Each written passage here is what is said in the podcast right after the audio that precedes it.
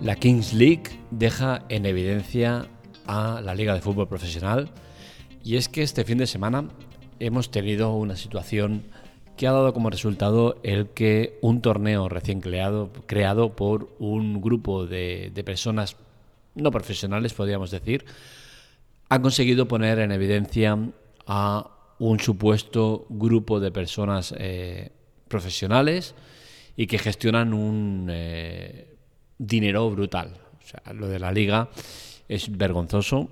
Es cierto que los números que, de los que os vamos a hablar eh, tienen eh, truco, hay que verlos con perspectiva, pero no deja de, demostrar una realidad y es que la gente está cambiando su manera de consumir deportes, espectáculo, mm, entretenimiento y la liga se está quedando atrás.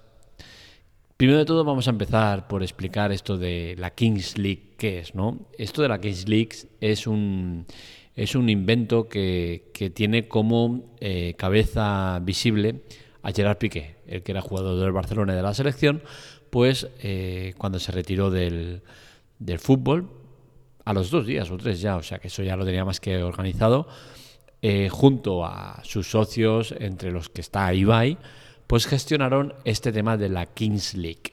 Esto de la Kings League es eh, un torneo, es una liga de 12 equipos que está presidido por streamers y exfutbolistas.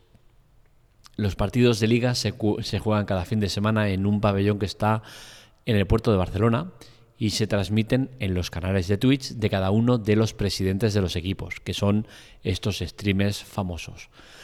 La liga eh, tiene una duración aproximada de unos tres meses.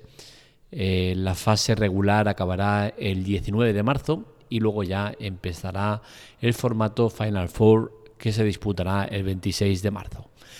Eh, ¿Qué tiene de particularidad esta Kings League? Pues bueno, esta Kings League está formada por 12 eh, streamers que son ibaillanos, que tiene el equipo Porcino Fútbol Club.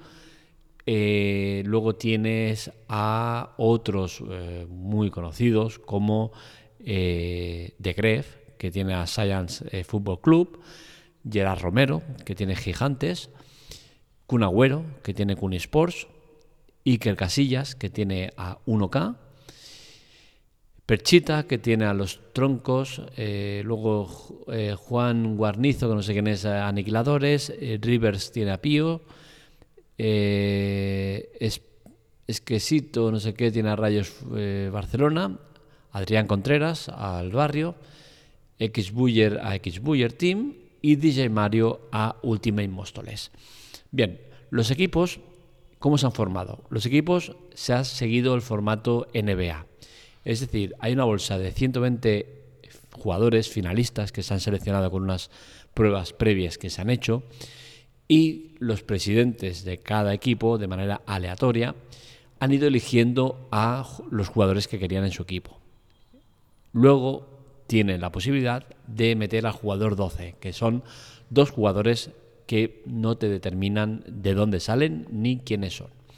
DJ Mario, por ejemplo, eh, se ha traído a dos jugadores eh, muy conocidos, eh, Rubén de la Red y Sergio García, dos jugadores que se han retirado, que básicamente es lo que la mayoría han hecho, ¿no? traer jugadores que ya están retirados, porque me parece que no podían ser profesionales en activo. De Gref ha traído a Joan Catevila, Adrián Contreras a Gómez Warner y Llanos ha traído a Chicharito Hernández y Raúl Tamudo, y que Casillas a Tomás Mejía, eh, Rivers a Alberto Lopo, Kun Agüero se ha traído a sí mismo, y es que va a jugar, y, eh, a Ferran Conominas, y eh, Gerard Romero se ha traído a Jonathan Soriano. Perchita para los troncos ha traído a Carles Plana y el resto pues tampoco tiene mucha relevancia, ¿no? Los jugadores que han traído. los números de la vergüenza porque eh, hay un cambio y hay una preocupación o debería haberla. Eh, este fin de semana, el viernes 30, jugaron Valladolid y Real Madrid con una audiencia de 400.000 espectadores. El 31 de diciembre se jugó al mediodía a las 2 el Barça español, el derby catalán, que reunió a 675.000 espectadores. ¿Qué sucede? Pues que si hacemos una comparativa con alguno de los partidos de, la, de la Kings League, vemos que le sacan los colores. Y es que el partido entre Science y Porcinos, que digamos que era uno de los, de los más morbosos, que era eh, de Gref contra, contra Ibai, pues reunió a un total de 800.000 espectadores, mientras que a Aniquiladores versus Móstoles, un partido mucho más, eh, eh, digamos, mm, sin tanto interés, reunió a 450.000. Son dos ejemplos de partidos que si los comparamos con sus semejantes, vemos que ganan en audiencia. Es cierto que esto tiene trampa. ¿Por qué? Primero de todo porque el partido de, la liga se ha jugado en fin de semana. Es cierto que el de, el de la Kings League se ha jugado también exactamente el mismo periodo, ¿no? Pero bueno, el tema es que en la liga normalmente en periodos eh, vacacionales de verano y, de, Navidad suele tener mucha menos eh, audiencia. Por otro lado tenemos el otro problema, el de para ver los partidos de fútbol, o eres de Movistar o no lo ves tienes que tener Movistar y Dacen para poder ver la liga. Con la cual cosa, esta cantidad en realidad seguramente se duplica o incluso se triplica o incluso más. ¿Por qué? Porque la mayoría de gente, o más de la mitad de la gente, estoy seguro que lo ve de manera ilegal. Entonces, claro, todo esto hace que los números estén maquillados, pero no deja de ser una realidad que en números oficiales el fin de semana ha ganado la Kings League a la liga de calle.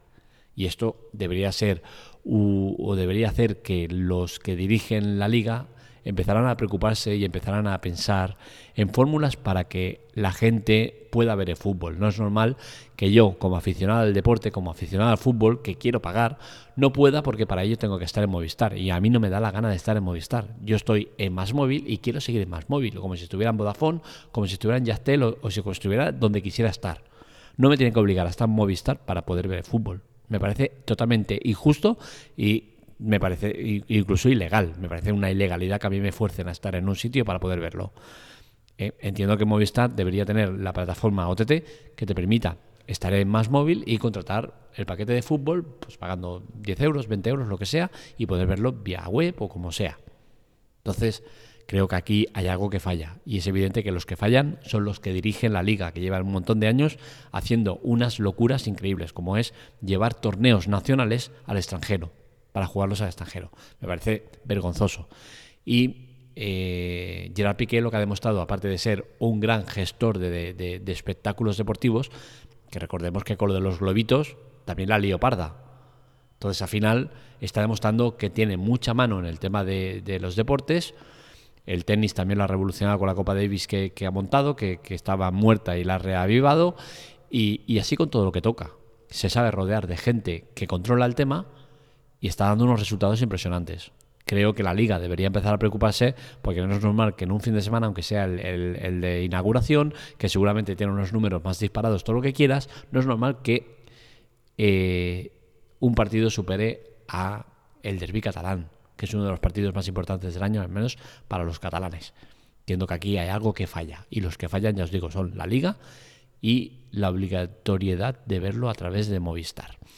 Veremos lo que pasa, pero ya de momento el primer toque de atención lo tienen y la Kings League ha demostrado que tiene mucho futuro, que se puede todavía dar muchas vueltas al asunto, se puede meter mucha más gente todavía, faltan muchos de los streamers más conocidos, no están todos, hay una pequeña representación Creo que si esto tiene éxito el año que viene se puede montar con más tiempo y organizarlo mejor, poner más pruebas, más eh, premios, más cosas y hacerlo mucho más atractivo que lo que es, que no está mal, ¿eh? eh la cosa es que está bastante bien. Y, bueno, han demostrado una vez más que eh, el streaming es el futuro, es el presente y que debemos tenerlo muy en cuenta. Felicidades a los de la Kings League por hacer lo que han hecho, por ofrecernos un formato que es básicamente gratuito, que tú puedes verlo a través de cualquiera de los streamers que hay y encima tienes el atractivo de escucharlo a él eh, defendiendo a su propio equipo y, liándola y diciendo tonterías y barbaridades varias. Entonces me gusta mucho el formato. Eh, no lo voy a seguir porque yo en general no sigo a los streamers, no, no, no por no me gusten, no es que no tengo, eh, sí que tengo tiempo, pero no tengo el tiempo adecuado para ese para esa parcela. El tiempo lo distribuyo en diferentes parcelas y esa no me entra de momento. Pero bueno, mm, como, como proyecto, como sistema, como todo, me gusta. Me gusta el tema y apoyo y animo a que sigan adelante y sigan proponiendo cosas interesantes. Hasta aquí el podcast de hoy. Espero que os haya gustado. Este y otros artículos los encontráis en lateclatec.com. Para contactar con nosotros, redes sociales, Twitter, Telegram, TikTok y demás en arroba lateclatec y para contactar conmigo en arroba marmelia. Os recuerdo que tenemos la web, el podcast nuevo, spoileroff.com. Os animamos a pasaros, verlo, disfrutar. Si no se queréis seguir en el canal de Telegram es spoileroff, pero con una F, porque con dos Fs no lo quitaron. Es un canal que está muy bien, que tenemos mucho contenido de calidad y os animamos a que estéis para estar informados de todo, sin spoilers, que es lo más importante. Eh, defendemos el séptimo arte como se merece, no defendiéndolo de boquilla y luego lanzando spoilers sin parar y reventando contenido. Lo dicho, hasta aquí el podcast de hoy. Un saludo, nos leemos, nos escuchamos.